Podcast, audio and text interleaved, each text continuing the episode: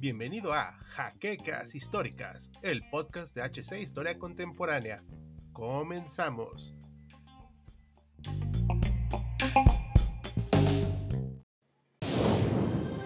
Bienvenidos a HC Historia Contemporánea, la página histórica por excelencia.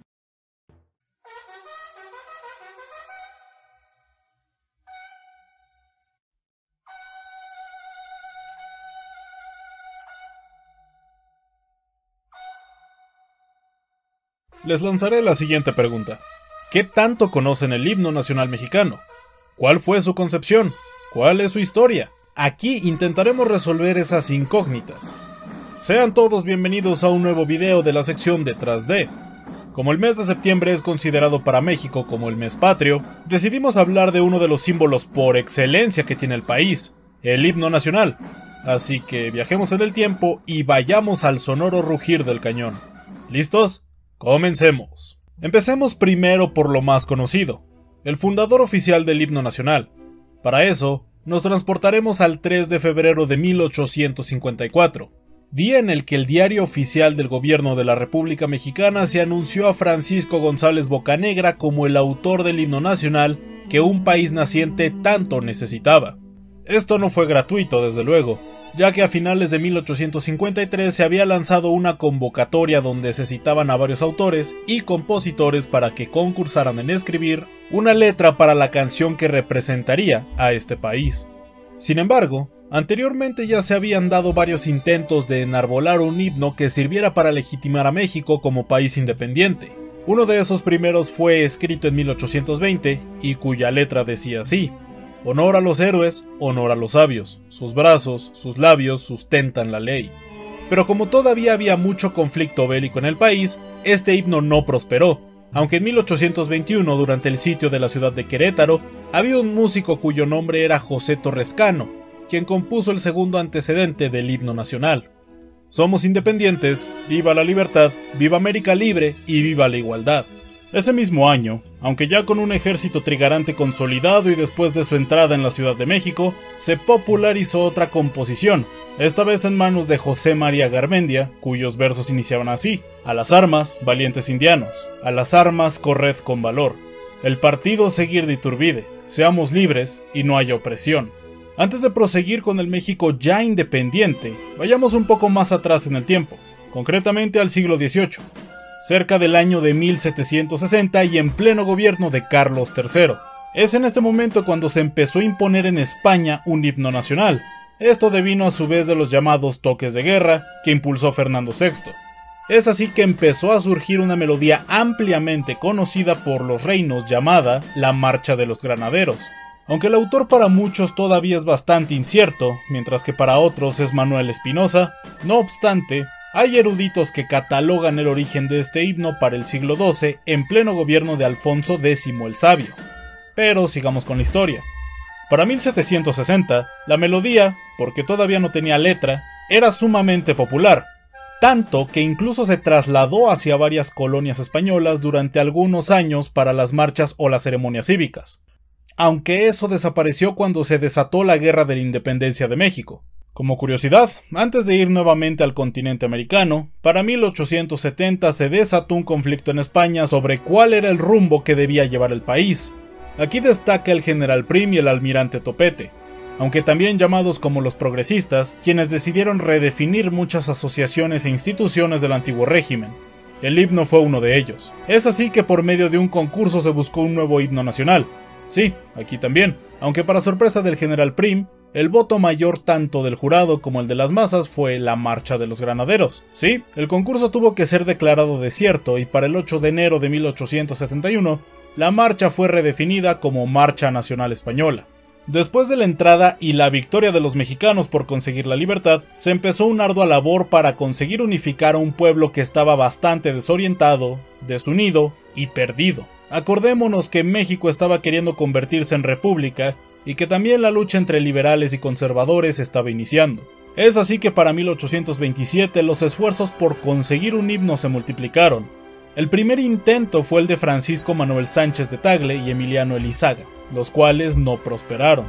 Para 1844, en pleno gobierno de Santana, se intentó armar otra vez a cargo de un compositor que lamentablemente pasó al anonimato, y con la música de Eusebio Delgado, que más que dar a entender una propaganda y orgullo nacional, daba a entender una propaganda y orgullo del gobierno de Santana.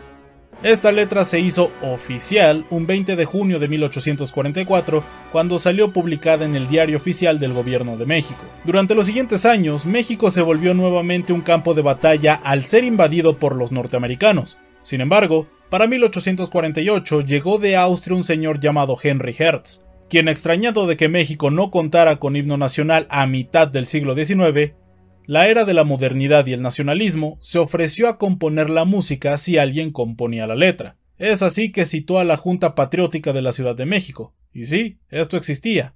También a la Academia de Literatura de San Juan de Letrán que lanzaran una convocatoria. El ganador de este concurso fue Andrés David Bradburn, y aquí un párrafo de su composición. Truene, truene el cañón, que el acero en las olas de sangre se tiña. Al combate volemos, que ciña nuestras sienes laurel inmortal. Nada importa morir si con gloria una bala enemiga nos hiere, que es inmenso placer al que muere ver su enseña triunfante honder. Claro brille el pendón mexicano, o sucumba con gloria y honor. No hace falta decir que esta letra se asemeja mucho al himno que hoy todos conocemos, y hay una razón para esto. Bradburn y Bocanegra eran grandes amigos. También hace falta mencionar que este nuevo himno fue un absoluto fracaso en el pueblo mexicano, por lo que para 1850 se estaba buscando nuevos himnos. En 1853 se lanzó una convocatoria y el año siguiente González Bocanegra ganó el concurso. Aquí sale una anécdota muy curiosa y que vale la pena contar. Se dice, sin pruebas que sustenten esto, que don Francisco González Bocanegra tenía muy baja autoestima con respecto al concurso nacional y que por ende creía que no iba a ganar harta del menosprecio de Francisco, su novia, y se dice que su prima, Guadalupe González, lo encerró en una habitación donde no lo dejó salir hasta que el himno fuera completado. Francisco así lo hizo, y en cuatro horas ya tenía diez estrofas hechas. Esto es solo una leyenda histórica, aunque es bastante interesante. Después de que Bocanegra ganó el concurso, se empezó a buscar un compositor musical que acompañara la letra. La primera opción fue Giovanni Botlesini, quien junto a la soprano Enriqueta Sontag y el tenor Gaspar Pozzolini cantaron por primera vez el himno nacional en el Teatro Santana un 18 de mayo de 1854. Aunque esto no fue público, sino solo una audición, la cual no gustó, por lo que se exploraron nuevos talentos, siendo elegido Jaime Nuno un 13 de agosto de 1854. Para el 31 de ese mes, el himno con las partituras de Nuno fue entregado a numerosas bandas militares con el fin de que se aprendieran la composición.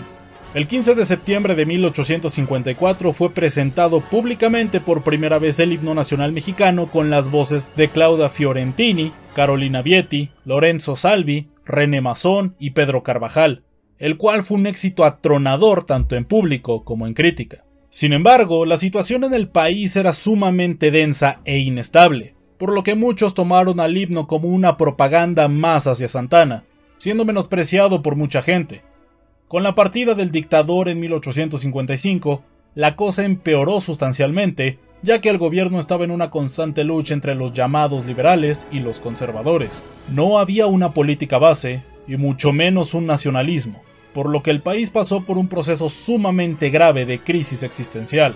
Con las constantes luchas entre ambos bandos, en lo que posteriormente se llamaría como la Guerra de Reforma, hubo varios himnos entonados a la vez, por lo que este poco a poco fue pasando al olvido, a la repugnancia y al menosprecio masivo. Se dice que con la muerte de Juárez el himno empezó nuevamente a tomar relevancia como un símbolo patrio, y que se vio nuevamente oficializado con la llegada de Porfirio Díaz al poder, quien no conforme con eso, trató de darle más seriedad al himno al proponer leyes donde solo se permitía entonarlo en actos patrióticos o de índole nacional. Para 1910 se intentó hacer modificaciones al himno nacional donde se quería quitar las estrofas en donde se hablaba de Santana, además de añadirle un segundo coro. Aunque las protestas fueron masivas en lo segundo, mientras que sí aceptaron suprimir, al menos en actos académicos, las estrofas donde se hablaba de Santana. Aunque eso es una verdad a medias, ya que en los años posteriores, Muchas veces se cambiaban estrofas con el fin de aludir a una guerra o situación política particular, aunque en su estructura siguió conservando la forma original. Uno de los últimos cambios que sufrió el himno nacional fue en el año de 1942 con el presidente Manuel Ávila Camacho, donde se impuso como norma educativa solamente cantar las estrofas primera, quinta, sexta y décima, aparte del coro, claro está además de que se formalizaron las leyes donde se prohibía alterar y modificar el himno nacional, peculiaridad que en muchas escuelas todavía conservan. Para el año de 1984 se oficializó el saludo a la bandera como parte obligatoria de la entonación del himno nacional, además de que se dio a conocer la ley sobre el escudo, la bandera y el himno nacional a cargo del entonces presidente Miguel de la Madrid. Pero, ¿qué fue de Francisco González Bocanegra y Jaime Nuno? El primero, con la caída de Santana del poder, y al ser considerado como un empleado del gobierno, Francisco González decide encerrarse en el cuarto de su tío, saliendo únicamente en las noches, disfrazado, con el fin de visitar a su esposa e hijos. Sí, se casó con Guadalupe. Murió un 11 de abril de 1861 en la Ciudad de México a causa de la fiebre de la tifoidea.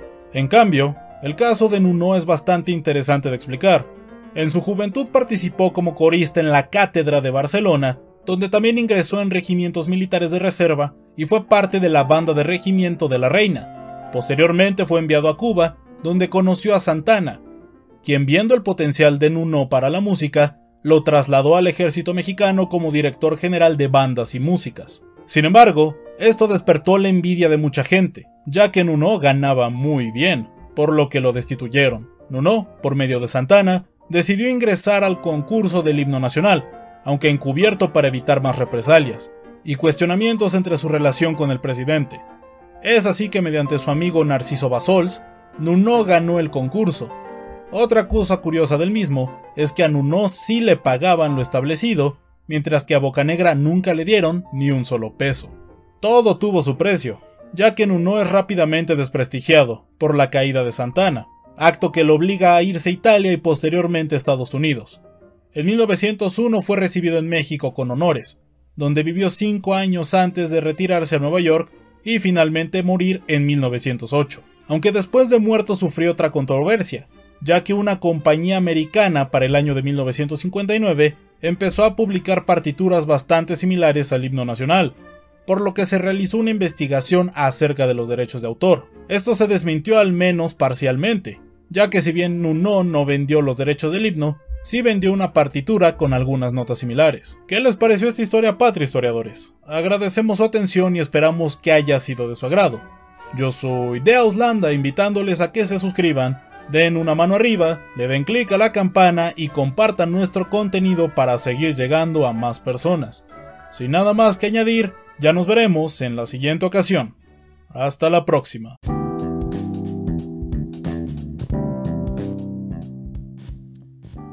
La siguiente semana en un nuevo episodio de Jaquecas Históricas, el podcast oficial de HC Historia Contemporánea.